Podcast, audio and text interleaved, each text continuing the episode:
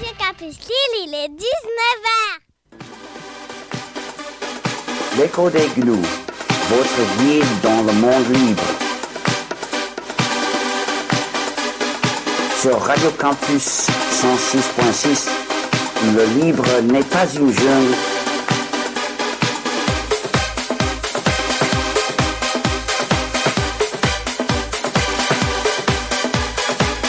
Le libre n'est pas une jungle comme le logiciel privateur. L'écho des gnous. Bonjour et bienvenue dans le 223e numéro de l'écho des gnous, l'émission qui vous explique l'informatique libre. Aujourd'hui, je suis avec Pierre euh, de chez lui. Bonjour Pierre. Et bonjour Alexandre de chez lui aussi. Car l'émission est toujours en direct approximative, enregistrée le vendredi 30 avril pour première diffusion sur Radio Campus le dimanche 2 mai à 19h, en espérant que le calendrier de déconfinement puisse être tenu et qu'on puisse, au cours de l'été, euh, à la rentrée prochaine, pouvoir retrouver nos studios et faire à nouveau notre émission en direct. Nous allons donc vous présenter l'actualité des deux semaines écoulées. Et puisque vous avez beaucoup aimé le droit administratif il y a deux semaines, on va vous en parler encore. Donc, euh, c'était euh, il y a deux semaines euh, les conclusions déposées par le rapporteur public sur la requête devant le Conseil d'État qui a été initiée par la Quadrature du Net, par FDN notamment, French Data Network, pour attaquer les décrets permettant la conservation, plutôt obligeant les fournisseurs de services, donc essentiellement les FAI, mais pas uniquement, euh, qui organisent une obligation de conserver de manière généralisée et indifférenciée les données de connexion, donc les adresses IP, la localisation, donc pas des données, on va dire, de charge utile, ce ne sont pas le contenu des communications, ce qu'on appelle les métadonnées. Mais les métadonnées permettent d'avoir beaucoup d'informations sur vous. En sachant qui vous appelez et qui vous contacte, on retrouve votre graphe social, on peut savoir quels sont vos centres d'intérêt, quels sont les problèmes que vous pouvez avoir d'ordre médicaux, euh, légaux ou autre chose. Donc, euh, le Conseil d'État autorise la conservation généralisée des données de connexion en dehors de situations exceptionnelles d'état d'urgence, contrairement à ce qu'exigeait la Cour de justice de l'Union européenne dans sa décision du 6 octobre 2020.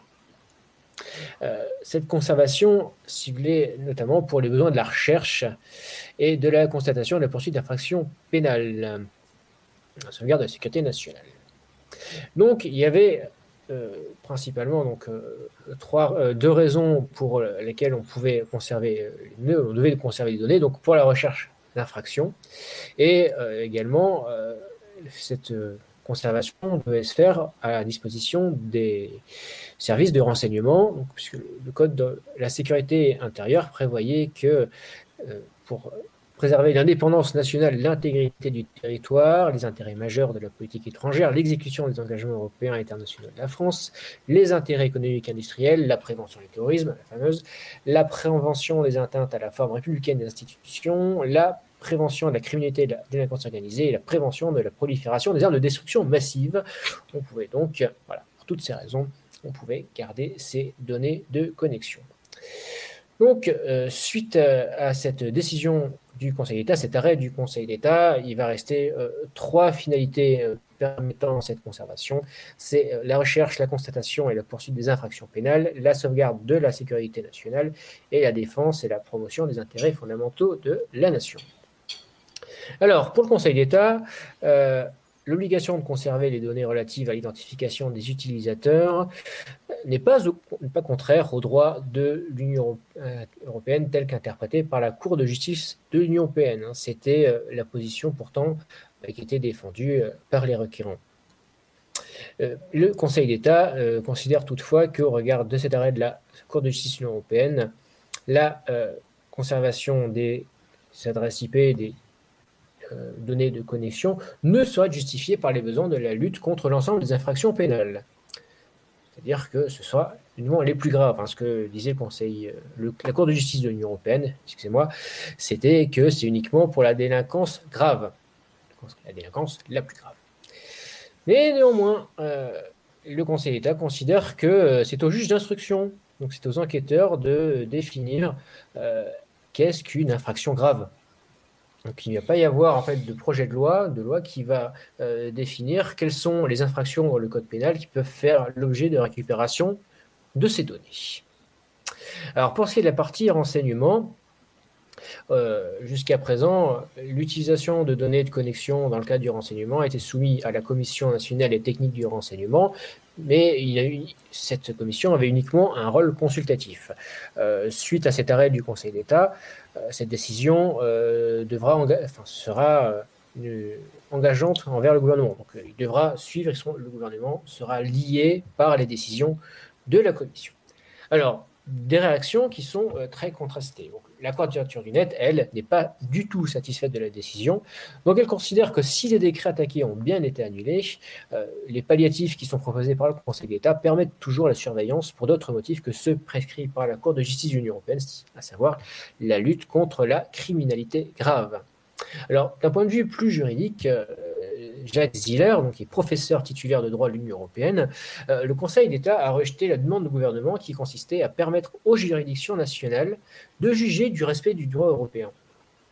Et cette prérogative sera donc dévolue, enfin, elle l'est toujours, mais euh, c'est l'espèce de, de coup d'État, mais de, coup de force, tentative de coup de force du gouvernement euh, vis-à-vis du droit européen, qui voulait que ce soit les juridictions nationales qui aient la possibilité de juger ou non euh, du respect du droit européen par un État. Non, cette prérogative va rester celle des législations européennes, de la Cour de justice de l'Union européenne, euh, dans notre cas. Euh, selon Hugo Roy, avocat spécialisé dans la, vie privée, hein, qui est membre de French Data Network, le gouvernement voulait un blanc-seing du Conseil d'État pour continuer à violer le droit européen. Il ne l'a pas obtenu et cet arrêt met fin à la logique de suspicion généralisée qui existe en France depuis 2001 et que FDN et Privacy International remettent en cause depuis 2015.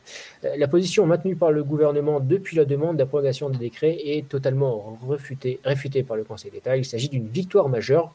Voilà. Donc, euh, ça, c'est la position euh, du Gaurois qui n'est pas vraiment celle de la quadrature du net. Et c'est une importance quand même. Donc, il faut souligner la portée. Ça fait quand même six ans de procédure. Alors, Toujours pour eux, selon Hugo Roy, le Conseil d'État ne suit pas dans l'intégralité l'équilibre posé par la Cour de justice européenne. On a dit que pour la CJUE, euh, c'est uniquement la criminalité grave qui justifie la conservation des données.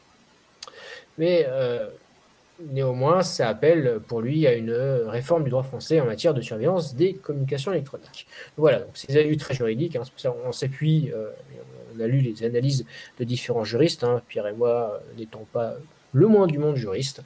En tout cas, euh, j'espère qu'on a pu euh, vous éclairer. Bon, ça reste quand même ardu hein, comme sujet. Ça bon, on va dire, c'est une demi-victoire, pour résumer. C'est une demi-victoire, mais il reste, il reste aussi la question. Ça, on, a, enfin, on a choisi de ne pas en parler pour l'instant de cette émission parce que le sujet est tout récent. Mais euh, à chaque fois qu'il y a un problème d'ordre terroriste, comme les, lois antiterroristes ont toutes fait preuve de leur efficacité, à chaque fois qu'il y a un nouveau problème terroriste, on fait une nouvelle loi. Donc du coup, là, il va y avoir encore une nouvelle loi contre le terrorisme. On ne sait pas encore qu'est-ce qu'ils vont passer dedans et à quel point ce sera en accord ou non avec le droit européen. Mais bon, si c'est un désaccord avec le droit européen, le temps que les procédures se passent, ça va mettre un certain temps avant d'être cassé. Donc là, je ne sais pas, surtout que c'est notre, notre GG du Tourquenois qui s'occupe de, de, faire ces choses-là au gouvernement. Donc j'avoue, je ne suis pas très rassuré sur ce qu'ils ont l'intention de passer prochainement. Le ministère de la Santé et la CADA, la Commission d'accès aux documents administratifs, refusent de rendre public le code du Health Data Hub. Donc, qu'est-ce que le Health Data Hub? On a déjà parlé. Donc, c'est une plateforme qui est hébergée par Microsoft et qui euh, regroupe euh, des données utiles à la recherche médicale publique Et quel est l'argument euh, de la CADA et du ministère de la Santé? C'est que euh, dévoiler le code source, ce serait susceptible de porter atteinte à la sécurité des systèmes d'information. Euh, à l'heure où le gouvernement, on va le voir, encourage la publication du code source libre et reconnaît cette nécessité dans le domaine de la sécurité, on nous fait le coup de la sécurité par l'obscurité. C'est un argument qu'on attendait. Enfin, il est aussi vieux que le logiciel libre. Hein. S'il n'y a pas le code source, euh, il est aussi vieux que la sécurité. Si on le code source, on verra les bugs, on verra les trous de sécurité. Donc, euh, on est quand même assez chagriné que euh, cet argument, a priori, euh, peut- existe toujours. Alors, je- est-ce qu'ils y croient vraiment ou est-ce que c'est une excuse? Euh, Ça, euh, je ne saurais le dire. En tout cas, qu'on fasse encore perturber cette idée, euh, notamment de la part d'un ministère, c'est quand même euh, assez triste. Moi. Je, je dirais que cette idée, elle, a plus, elle, elle est vieille de plusieurs millénaires quand on y réfléchit. C'était la même idée qui, qui, pré- qui prévalait dans la conception des systèmes de, enfin des systèmes, des idées pour euh, protéger les échanges de messages, notamment le, le code de César, ce genre de choses. Tout était basé sur le secret, ne pas diffuser d'informations sur la méthode parce que Ah. sinon reproduire la méthode était suffisant, il n'y avait pas d'éléments de sécurité. Après, tu peux comprendre que voilà, il n'y avait pas non plus euh, 2 millions de recherches mathématiques en plus. Donc, de Voilà. manière intuitive, c'est quand même contre-intuitif de dire euh, si la méthode est connue, c'est plus sécurisé. Bon, c'est-à-dire qu'à l'Antiquité, ils n'avaient pas, euh, l'informatique, ils n'avaient pas euh, tous les moyens de recherche qu'on a maintenant. C'est une excuse. Tout à fait, mais du coup, beaucoup moins. Du coup, tu viens juste de dire que nous sommes dirigés par des hommes préhistoriques. Ouais, antique. Ah, pardon, antiques. n'allons pas, trop loin.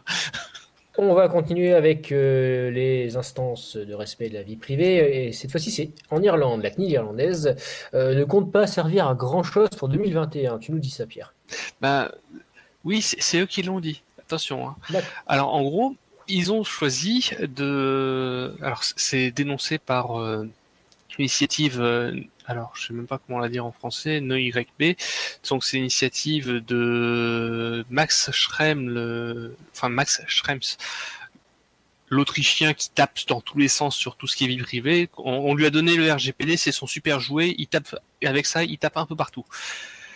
Et donc, la CNIL irlandaise reconnaît que, euh, ben, concernant les plaintes relatives au RGPD, ben, au moins 99,93% des plaintes ne voient pas de décision. Ils, pour D'accord. 2021, ils ont prévu 6 à 7 décisions formelles. Bon, Donc, euh, euh, sur 10 000 plaintes, 6 à 7 décisions, ben voilà, 0,07% des plaintes auront une réponse.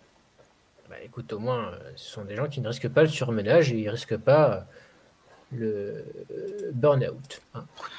Voilà. Après, je, je me demande comment ils vont choisir du coup les plaintes qu'ils vont traiter. Je sais pas, un tirage au sort. Après, je suis pas au fait des activités de la CNIL aux enchères. irlandaise. Vente aux enchères. Le plus offrant verra sa plainte traitée. Ouais, c'est pas mal. Il faudrait y penser là pour euh, renflouer la justice et qu'elle ait plus de moyens. euh, écoute, bon, c'est une légère rupture d'égalité, mais bon, hein, on va dire que- On n'est pas à ça près. c'est- C'est-à-dire que le gouvernement actuel, c'est quand même pas sa principale priorité. Une fuite de données, de données chez Facebook euh, Non, Pierre, voyons, il n'y a pas de fuite de données chez Facebook. C'est ça, ce n'est pas la fuite de données que vous cherchez. On avait déjà parlé de la, de la fuite majeure de 533 millions de, enfin des, de, des don- de données, d'informations personnelles concernant 533 millions de comptes. Et cette fuite de données, en plus, les données circulaient. On avait parlé d'un outil qui permettait de payer pour obtenir les numéros de téléphone d'utilisateurs ayant aimé une page. Très pratique en marketing. Et du coup, pour aussi savoir ce que les gens font sur la plateforme. Et donc là, il y a un nouvel outil qui a été trouvé qui permet, permettrait, je sais pas encore, à grande échelle, de savoir quels sont les comptes Facebook associés à telle adresse mail. Et l'outil permettait, permettait, permettrait, l'outil en fait a priori, ça a été fermé. Mais donc euh, l'outil, on, on- pouvait s'en servir pour euh, un maximum de 5 millions d'adresses email par jour. Ce qui est assez grosse fuite. Et du coup, le chercheur qui a, lo- qui a trouvé ça a signalé le problème à Facebook. Et la réponse de Facebook, ça a été que ah ouais, mais on pense pas que la faille soit, est suffisamment importante pour être corrigée. Le respect de votre vie privée n'est pas important pour Facebook.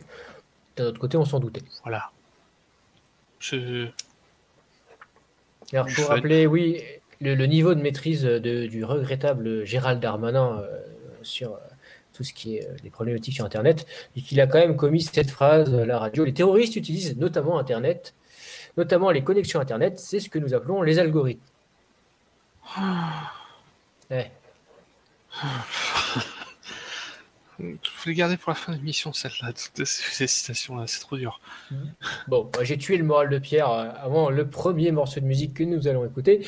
Nous allons écouter donc KPTN, euh, qui est un artiste qui a publié récemment un, un album euh, dont euh, qui a fait l'objet d'un article sur euh, Linux FR. Donc, c'est un libriste qui a publié un album de musique libre. Donc, on est, nous allons diffuser un de ses morceaux. Tout a gagné. Vous écoutez les codes nous sur Radio Campus 106,6, la radio numérique terrestre et campuslille.com.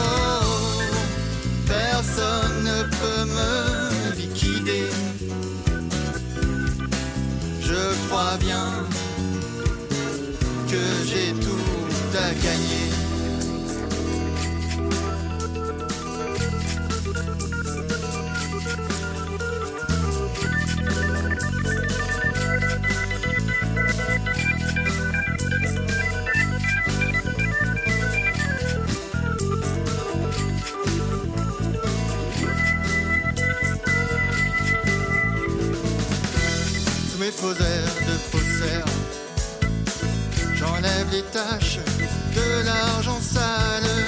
Les hommes véreux vénèrent, ils ont pour moi un intérêt capital. Je gère les offres et les demandes. J'ai dans mes coffres tout l'or du monde.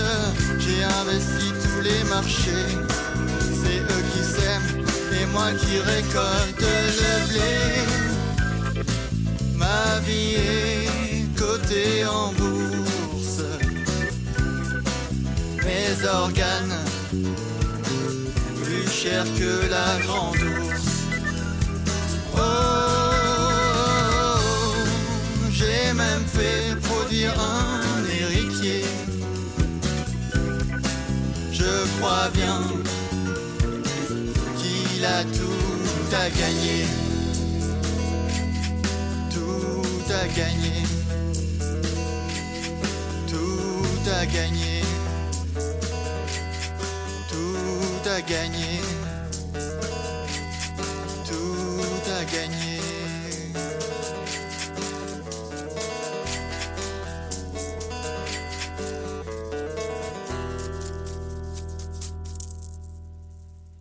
C'était KPTN, tout a gagné. Vous écoutez les codes nous sur Radio Campus 106,6 campusil.com et la radio numérique terrestre. C'est la deuxième partie des actualités. Pierre, l'université du Minnesota tente de corrompre le noyau Linux pour mener une expérience sociale. C'est à original. Pardon? C'est original. Oui, c'est origi- c'est original, mais c'est c'est surtout moralement, c'est un peu limite. Donc, ce qui s'est passé, c'est que des chercheurs de l'université du Minnesota ont envoyé des patchs buggés volontairement sur le noyau Linux. Ça me rappelle un petit peu les méthodes pour euh, prouver que Wikipédia n'était pas fiable, qui consistait à vandaliser Wikipédia. Pour dire ensuite, regardez, je peux mettre n'importe quoi dessus, c'est que c'est vraiment des bêtises de Wikipédia. Ben, c'est ça s'est résumé à exactement ça. C'est exactement ce qui s'est passé. Ils ont envoyé des patchs pour, euh, en respectant tout le processus de relecture de patch, en tentant de démontrer que ah ben regardez le processus de la relecture. Oui, mais c'est pas suffisant. On peut introduire des failles comme ça. Alors la, la recherche là-dessus peut être intéressante, mais le faire en live pour de vrai, sans prévenir les gens, sans avoir quelqu'un qui contrôle que ah ben ok non Là, votre, vous, ça- c'est arrivé jusqu'à moi, donc c'est que ça a marché. On va arrêter là. Non, à la place, ils l'ont fait en loose day. Ils ont fait perdre du temps à tout un ensemble de développeurs du noyau Linux, y compris des développeurs qui ont carrément autre chose à faire que ça. Donc, ça s'est un peu fâché. C'est allé jusqu'à avoir une interdiction pour euh, l'université du, Minos- de- du, du Minnesota. de- Minnesota. ah oui, je suis en dire celui-là. Donc interdiction pour l'université du Minnesota de contribuer au noyau Linux, annulation de toutes leurs contributions récentes. Enfin, ils ont gardé, ils, ont, Analyse- ils ont analysé toutes les contributions récentes pour euh, supprimer toutes celles qui correspondent à ça. L'université s'est excusée publiquement. Ils ont, ils ont, un- ils- ont reconnu que c'était pas bon ce qui s'était passé en Et interne. donc, est-ce que c'est arrivé dans des versions stables, euh, du coup, Pierre, ces modifications corrompues? Euh, a priori, il y, en a, il, y en a, il y en a une ou deux qui seraient, qui seraient passées dans du stable, mais qui ont été corrigées ensuite et qui, qui introduisaient pas des failles de sécurité, mais des risques de failles ou à minima des bugs, quoi. Parce que, ben oui, un processus de relecture, c'est faillible. Ça, par contre, c'est intéressant à voir. Un processus, un processus de relecture, que ce soit d'ailleurs là-dessus, il n'y a pas de différence entre le logiciel libre et le logiciel propriétaire. En entreprise, si vous voulez que quelqu'un introduise une faille de sécurité dans le logiciel de l'entreprise, vous lui versez ce qu'on appelle un pot de vin. Et puis, euh, ça passera très bien les instances de relecture, qui en général sont moins nombreuses que sur du logiciel libre, puisque maintenant, le logiciel libre, on n'a que ça. Qu'en entreprise, c'est la, la confiance du contrat de travail. Donc, euh, j'avoue que le sujet n'est pas si intéressant que ça, à part pour euh, essayer de le. de- Enfin, tourner comme ça, ça fait regarder le livre, c'est pas bien, le logiciel propriétaire, c'est mieux. Alors qu'au final, c'est juste l'humain, c'est pas bien, l'humain, c'est de la merde. Oui. L'humain, ça sait pas relire du code, c'est très mauvais à ça, très très mauvais. Le problème, c'est qu'on n'a pas mieux aujourd'hui. Donc au final, la- l'affaire est a priori résolue. L'université a à nouveau le droit de contribuer au noyau Linux. Il y a eu des, des discussions avec la Linux Foundation, etc. Les chercheurs en question se sont excusés. A C'est priori, la moindre le des problème- choses. oui, c'est la moindre des choses. À suivre, par contre. Quand même, est-ce qu'il y aura d'autres conséquences là-dessus? Une nouvelle version de la distribution Fedora, donc une des distributions majeures du monde Linux, hein, qui est une version bêta de Red Hat. Donc, parmi les modifications, le passage à GNOME 40, hein, on passe de GNOME 3 à GNOME 40, quand même pas mal progressé chez GNOME. C'est juste ils ont changé le numéro. Hein. C'est- comme les navigateurs web qui sont maintenant on a la version 99 de, mach- de, de Chrome ou de Firefox. C'est juste euh, bout d'un moment ils ont fait oh, c'est bon, on va enlever la virgule, on va faire plus un à chaque fois. Donc, pas de changement révolutionnaire, des petites évolutions dans la gestion des bureaux virtuels. Aussi, euh, le sortie de l'environnement de bureau XFCE 4.16. Euh, du côté KDE, c'est le serveur d'affichage Wayland qui est utilisé par défaut. Pierre, dans l'environnement KDE Plasma. Tout à fait. C'est ben, comme tout le monde maintenant, on commence à abandonner le serveur X. À tort ou à raison, ça nous verrons. hein, mais au moins le serveur X n'est plus développé. Mais Wayland, il y a quelques gens qui travaillent dessus. Donc, pour l'instant, les- il y a le problème de Wayland, c'est qu'il n'y a pas de gain pour l'utilisateur. Donc, euh, oui, c'est c'est mieux, c'est plus moderne, C'est- c'est plus récent, c'est plus sécurisé. Mais on y perd en fonctionnalité pour la sécurité. C'est plus visible. Et c'est pas visible en plus. Voilà. Sortie de la version 2.10.24 de GIMP. On n'a pas forcément l'habitude de, de s'attarder sur les sorties de versions mineures de GIMP, mais je sais que Pierre aime particulièrement le projet OpenStreetMap. Moi aussi, mais Pierre est un plus importants contributeurs. Et euh, dans cette version euh, arrive la prise en charge du fichier du format GeoTIFF. Donc TIFF qui est un format de fichier d'image hein, utilisé par, par GIMP. Et donc ça permet d'adjoindre des métadonnées géographiques, alors ce qui est a priori utile pour améliorer les cartes historiques.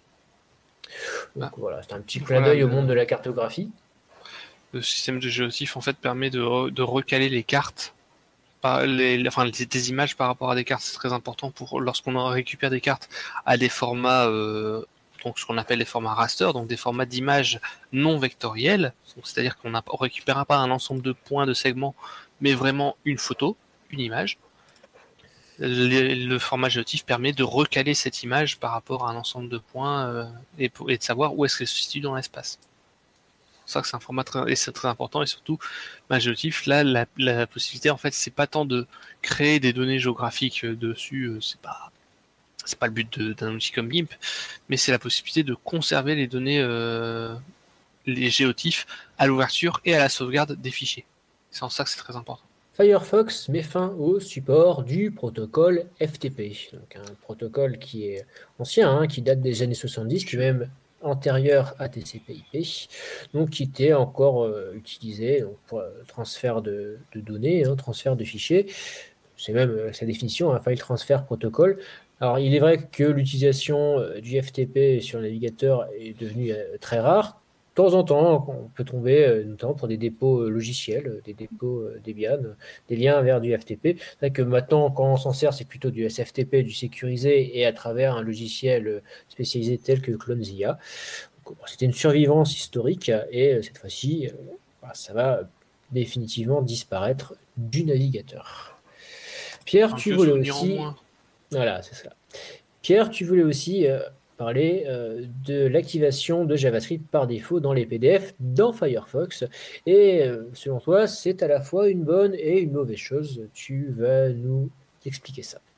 Oui, alors déjà, ce petit rappel historique, bon, tout le monde n'a pas connu l'informatique dans les années 90. Euh, te souviens-tu peut-être, Alexandre, de Melissa, I Love You Ah oui, quelque chose de, vieux virus historiques. Les virus de Macron. Le verre Melissa, ouais. Tu sais qu'I Love You, ça a même fait beaucoup parler dans la presse généraliste. Ben oui, oui, c'est pour ça, c'est pour ça que je donne ces exemples-là. C'est des exemples qui, qui avaient fait couler beaucoup d'encre, pas que virtuelle pour une fois, et c'était des exemples assez marquants. Et en fait, ça avait ces, ces, ces problèmes-là étaient, enfin, ces virus avaient su se répandre grâce à la configuration par défaut de Microsoft Office à l'époque, qui consistait à ouvrir un document et allez, open bar, on active tous les scripts dedans, il n'y a pas de problème. Pas de limite. Donc du coup, on ouvrait un fichier Word, un fichier Excel, on se disait, bon, c'est qu'un document, c'est inoffensif un document.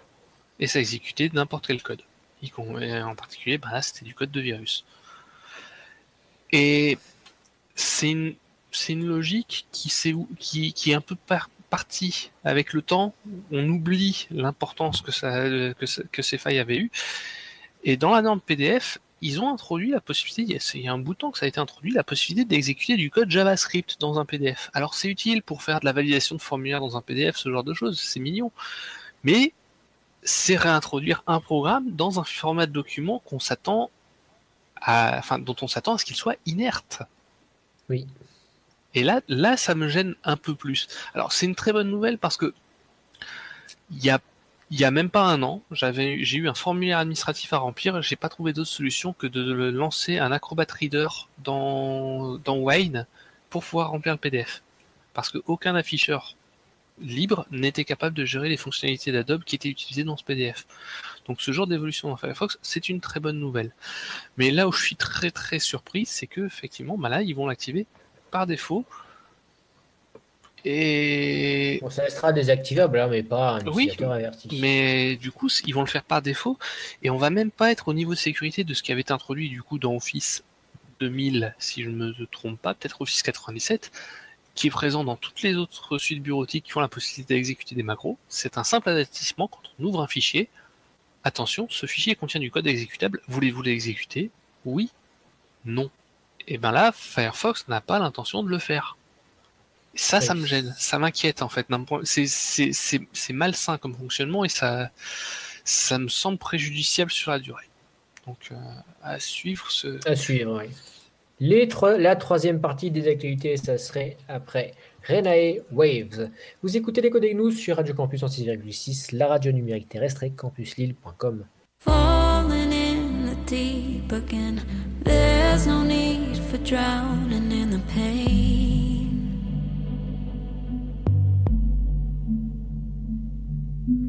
All the thoughts are flooding in. Take a breath so you don't wash away.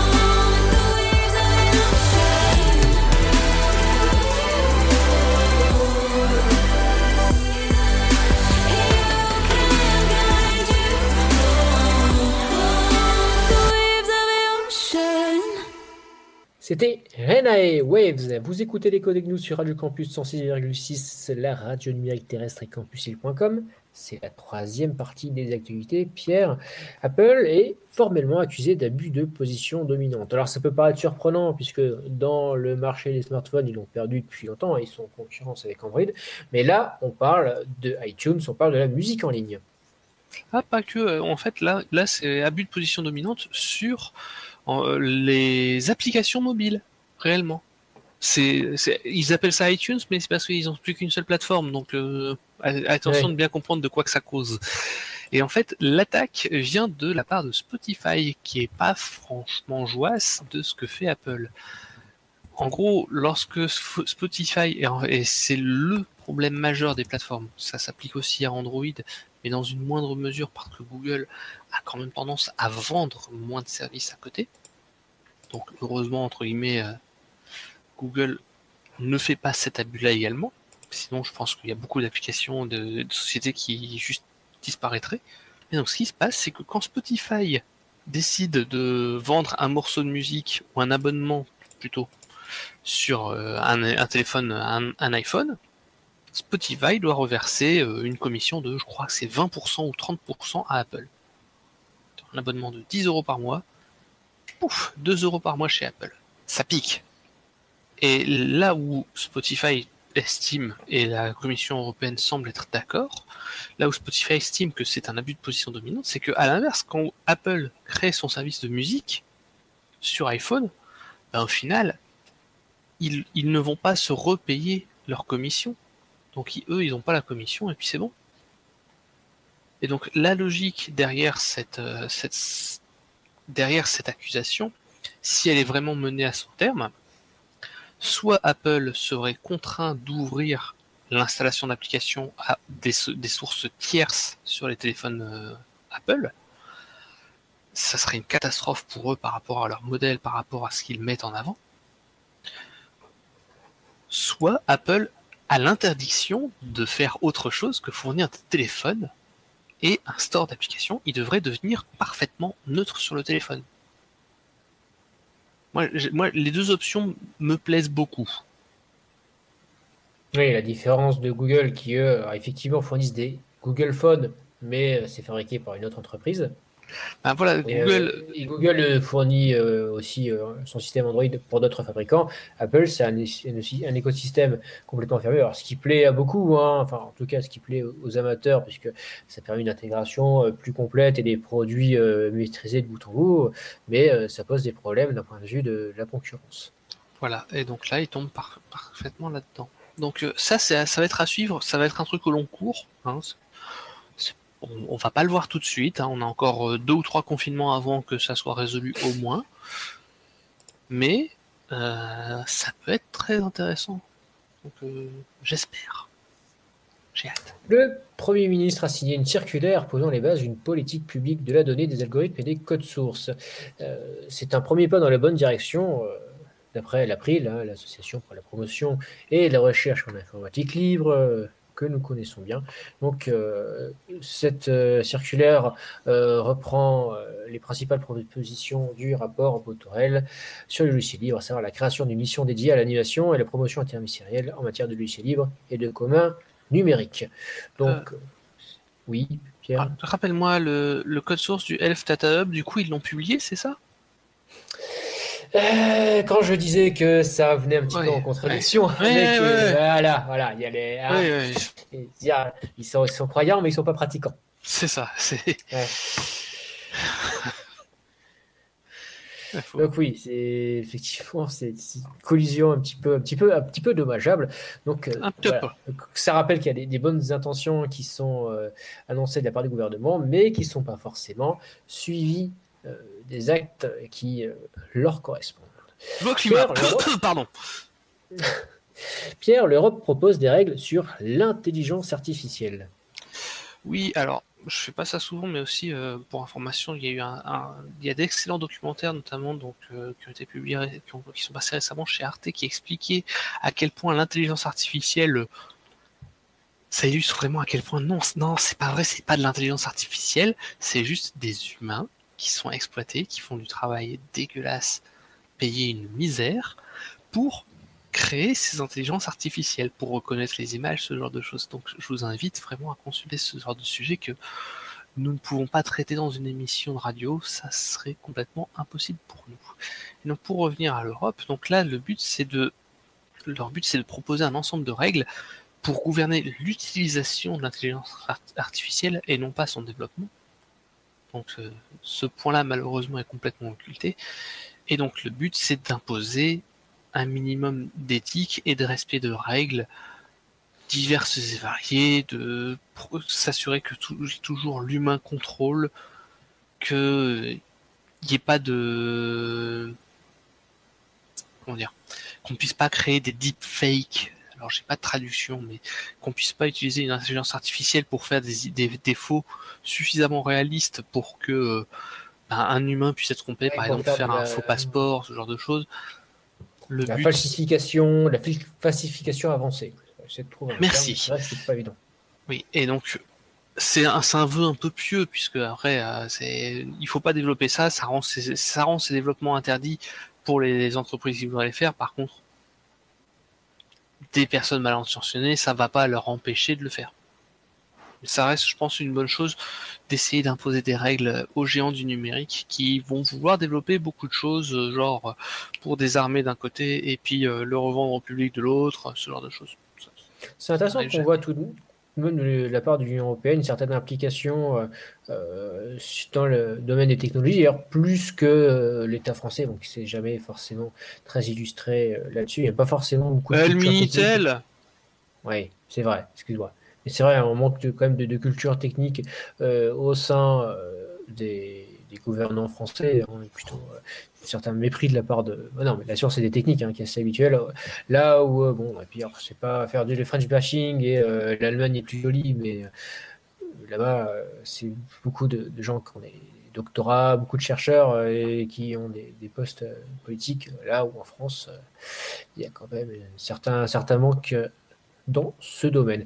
Et c'est intéressant que l'Europe euh, s'en occupe, s'en inquiète, hein, parce que tu avais aussi souligné, il y a quelques temps, euh, une initiative européenne pour avoir des compétences européennes dans, la, le domaine de la production de semi-conducteurs. Que la France, euh, la France, l'Europe en général ne soit plus dépendante des États-Unis et ne soit pas dépendante de la Chine, euh, qui elle s'y met aussi, mais alors s'y met avec euh, donc, les, moyens d'un État euh, euh, totalitaire, du coup d'un État euh, stratège, on va dire, et, euh, et qui, elle, peut mettre les moyens euh, qu'elle décide dans ce genre euh, de course à la recherche. à suivre. Et juste, je suis désolé, j'ai oublié de, de mettre sur le planning une petite brève, une micro-brève. Je me permets de la caser. C'est une micro-brève logicielle prie, qui m'a fait Pierre, beaucoup rire. Et puisqu'on parle de Minitel, j'ai vu passer une annonce. Je vais pas garder, je ne, je ne veux même pas les nommer. J'ai réussi à effacer ça de ma mémoire tout de suite quand je l'ai vu. Mais donc, euh, je pense que nous avons découvert le Minitel 3.0, puisque donc le Minitel Mon Dieu. 2.0 c'était le nouveau Web 2.0, euh, le web des plateformes, etc. Donc avec euh, des trucs complètement fermés à la Facebook, euh, Twitter, Google et autres. Et là, le, le web, le Minitel 3.0 est là. C'est une entreprise qui vend un service pour accéder à distance à un Chrome hébergé sur leur serveur.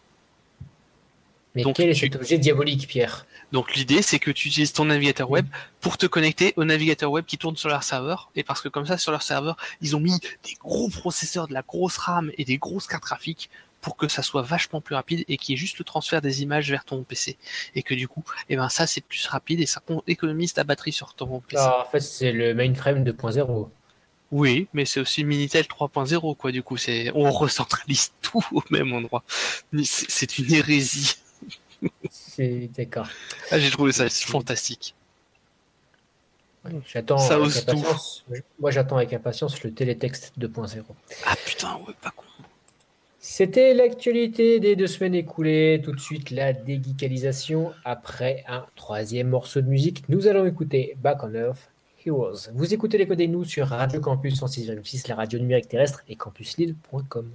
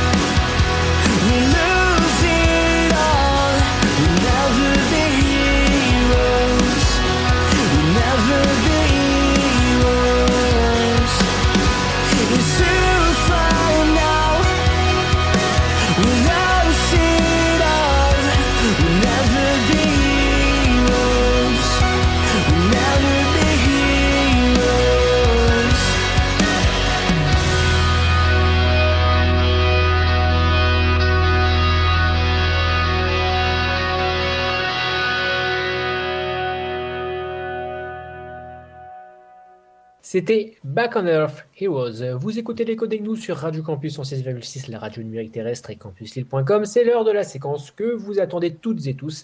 C'est l'heure de la dédicalisation et on va parler d'un sujet à la mode, le greenwashing et l'informatique. Oui, L'informatique verte avec des serveurs verts qui consomment de l'électricité verte. c'est ça, parce que c'est Avec des semi-conducteurs verts euh, qui ont été euh, bâtis avec des terres rares vertes. Et avec des mains d'enfants euh, vertes aussi, des mains. À force de manipuler des produits chimiques, ça attaque.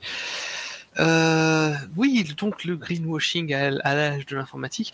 Je voudrais juste parler un petit peu de certaines initiatives que je vois et, qui me débectent au plus haut point. Alors, je vais, vais pas donner de nom parce que sinon j'ai peur de me faire accuser de. Enfin, même si, bon, je me doute qu'il n'y aura pas beaucoup de gens pour écouter l'émission euh, et qui aient envie d'attaquer là-dessus. Mais euh, des groupes relativement influents, donc euh, le groupe euh, verteinformatique.fr, pour à peu près le nommer, ce groupe met en avant, oui, il faut pratiquer la sobriété numérique, il faut agir, il faut pratiquer, et c'est ce point-là que je voudrais vraiment évoquer, il faut pratiquer l'éco-conception numérique. On publie des livres avec des recommandations pour faire des logiciels économes. Vous allez voir, vous appliquez ça, et vous allez faire un truc vachement plus trop bien pour la planète. Je me suis intéressé en fait à ça récemment parce que je trouve que au-delà du greenwashing, il y a une vraie action à mener, je pense, pour faire évoluer la conception des logiciels, en particulier dans le monde des startups, le- les, jeunes pousses du numérique, hein, comme on dit en bon français. Dans ce milieu-là, on a tendance à dire on fait le logiciel le plus vite possible, on l'optimisera demain. Demain, c'est toujours demain. hein, même quand on est le 3 mai, c'est toujours demain. Oui, parce que Pierre, un sujet que je t'avais déjà euh, suggéré, hein, c'est le gâchis de puissance de calcul fait euh, par le manque d'optimisation et le fait que pour faire à peu près la même chose, euh, on a besoin de plus en plus de puissance de calcul. Tout à fait. Alors, et ça, c'est un constat qui est partagé par, euh, par informatiqueverte.fr. Mais ce que j'adore, c'est leurs recommandations, du coup, pour éviter le problème. Alors, outre le fait que dans leur livre, c'est- un joli patchwork d'un ensemble de 115 bonnes pratiques. 115 bonnes pratiques. Et, ça, je trouve ça honteux. Ce livre est une euh, vaste fumisterie j'ai pas d'autre mot pour ça, quand je vois le contenu. Notamment, il y a une recommandation que je trouve fabuleuse, surtout que c'est un livre qui est réédité régulièrement, qui, où ils mettent à jour. L'une des recommandations principales qu'ils ont, c'est de dire il faut enlever le flash du site web. Merci Sherlock, en sachant que maintenant si tu arrives à trouver un navigateur web qui le supporte, bon courage. Voilà, donc déjà, on est sur. Opera supporte encore le flash? Opera supporte encore le flash? Non. J'en sais rien, une question. mais Je sais pas, je cherche un avis. Non, non, Opera, c'est un-. Opera est un dérivé de Chrome maintenant, donc euh, non, il, a, il Voilà. ne supporte plus le Flash. Et, et dans le lot, donc, il y, a des, il y a des suggestions que je trouve fantastiques. Et en fait, ce genre de contenu me fait extrêmement peur. C'est notamment. Supprimez vos mails du serveur web. Non, non, même pas. Là, là on parle de conception d'un site web. Et Ah, donc, pardon. on parle d'aspect technique. Et dans, les, dans, les, dans leurs suggestions, ils mettent, alors accroche-toi, hein, au lieu d'écrire variable plus plus, écrire plus plus variable. Alors, c'était une optimisation il y a 30 ans, et encore, c'est une optimisation, mais c'est anecdotique. Et ils mettent ça en vraie recommandation dans leur texte. Et, et, ça fait que quand moi je, je me suis amusé, j'ai lu lu le sommaire parce qu'il y a pas longtemps, on m'a offert un bouquin d'informatique, je devais faire mon choix, j'étais tombé sur ce livre, je me suis dit il y a peut-être des trucs intéressants. Quand j'ai vu ce genre de choses, j'étais dans une rage de voir qu'on ose publier ce genre de choses, de contenu. Et, et en fait, ils peuvent parce qu'il n'y a aucune règle. Et c'est bien le, problème, c'est qu'on ne peut pas édicter de règles pour dire ça c'est économe, ça ça ne l'est pas. Et donc tous ceux, tous ceux qui aujourd'hui disent oui mais voici les bonnes pratiques, voilà ce qu'il faut faire, c'est du pipeau dans quasiment tous les cas. Parce que il n'y a pas de vérité absolue. Déjà, il faut toujours. En fait, il y a un vrai métier d'optimisation qui est supprimé par la mode du. Ben, c'est ce que j'ai dit startup. Il faut que ce soit sorti hier, donc on optimisera demain. Ben voilà, donc on n'optimise pas. Euh, ben merci au cloud, hein, merci au système de machines virtuelles, merci euh, à l'infrastructure élastique mise en avant par certains hébergeurs, c'est-à-dire ne réfléchissez pas trop hein, à euh, combien de machines vous utilisez, combien ça vous coûte. En un clic, vous augmentez le nombre de machines euh, qui vous sont allouées. Donc du coup, comme ça, quand votre programme pas assez optimisé aura besoin de plus de machines que nécessaire, ah, pas de problème, vous les avez tout de suite. Mais ça, ces pratiques-là, on les condamne pas avec ce genre de contenu. Euh, Ce genre de pratiques, on les dénonce pas, on dit, euh, ben c'est bon, on fait avec, on fonctionne comme ça et c'est normal. Et donc, il y a tout un, toute une mouvance de greenwashing qui se fait là-dessus et qui profite de l'absence de normes. Les gouvernements, heureusement, heureusement ne tentent pas d'imposer de normes là-dessus parce qu'aujourd'hui, il n'y en a pas. Ça serait intéressant qu'une norme soit édictée, qui, est, euh, qui est un vrai label indépendant, mais aujourd'hui, il n'y a pas de label pour dire qu'un site est économe. Et je rappelle que le site le plus économe, c'est celui déjà que vous consultez quand vous en avez besoin. C'est pas celui qui va s'amuser à vous capter. Un site économe, c'est un site qui ne va pas mettre de publicité, parce que la publicité est un gouffre énergétique. Un site économe, c'est un site qui ne va pas vous mettre de vidéos, parce que les vidéos dans un navigateur web, c'est un gouffre énergétique par rapport à des vidéos dans un lecteur comme VLC. Petite astuce d'ailleurs sur Linux, sur une la plupart des distributions récentes et à jour, vous cliquez, vous prenez un lien YouTube, vous le mettez dans VLC, vous faites fichier ouvrir, vous mettez le lien directement et ça va lire la vidéo sans le navigateur web autour. C'est beaucoup plus efficace, ça consomme moins de courant. Mais bon, ce genre d'astuce, je suis, ah bah non, c'est pas bien. Et il faut rester dans l'optique. Le web, c'est merveilleux, le web, c'est fantastique.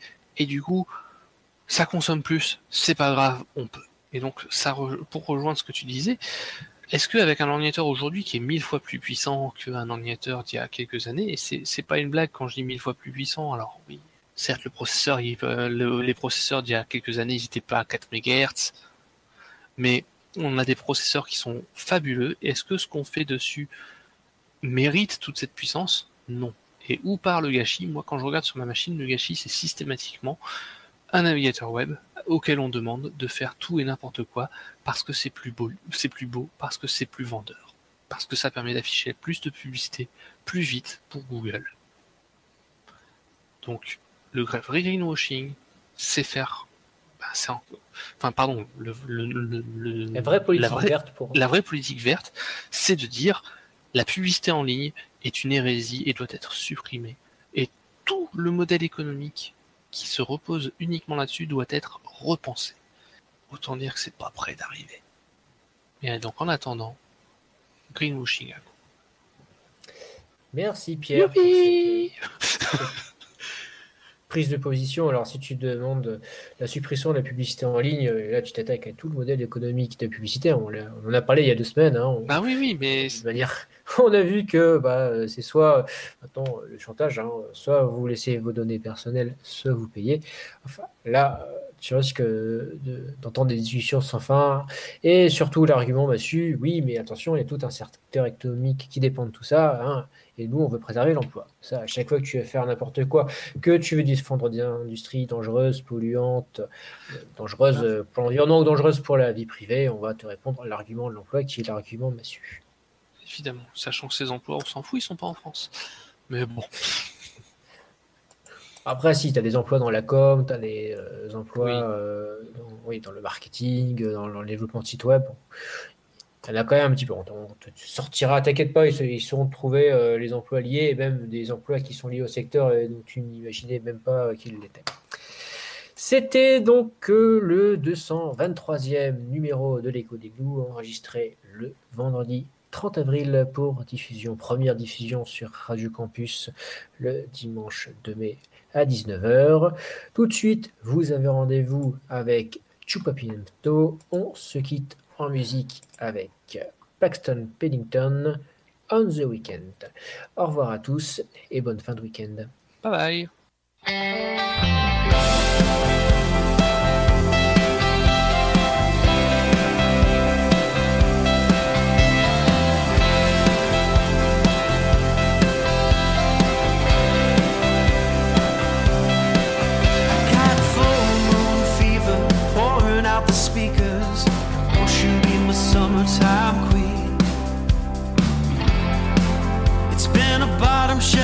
Budget and a high street dream.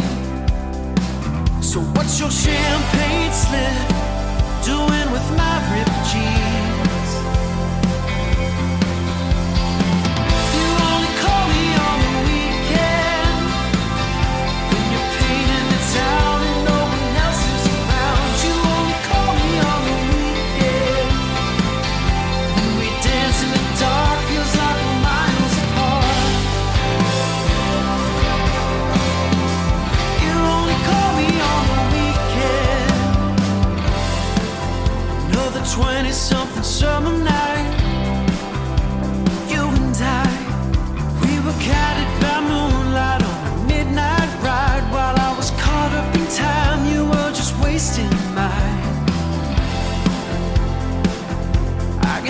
so